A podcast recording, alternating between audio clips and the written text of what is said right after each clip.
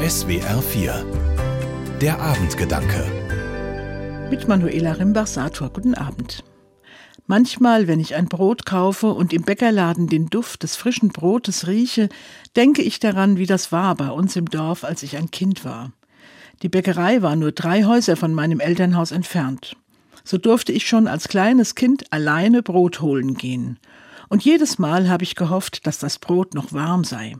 Dann konnte ich der Versuchung einfach nicht widerstehen, an der knusprigen Kruste ein kleines bisschen herumzupicken, nur ein ganz klitzeklein wenig, und von dem warmen Brot zu naschen. Fast wie von selbst wurde auf dem kurzen Weg bis nach Hause die kleine Lücke im Brotleib schnell eine ziemlich große Grube. Aber es hatte wenig Erfolg zu behaupten, das Brot wäre schon so aus dem Laden gekommen. Meine Mutter hat es mit einem Lächeln hingenommen. Sie hat gewusst, dass man dem wunderbaren Duft einfach gar nicht widerstehen konnte. Bis heute hat Brot für mich diesen Duft von Güte und Geborgenheit. Und heute, wo ich erwachsen bin und das Leben so anstrengend sein kann, kann ich den Duft von Güte und Geborgenheit gut brauchen, vom Brot, das mich ernährt.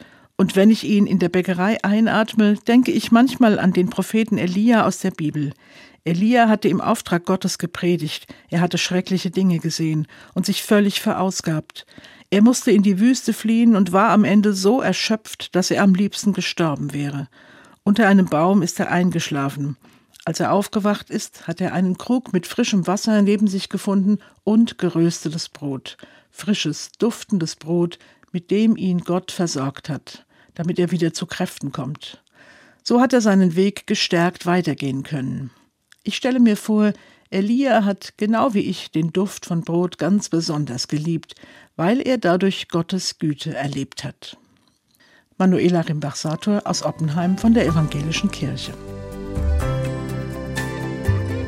Die Abendgedanken können Sie auch jederzeit nachlesen und nachhören.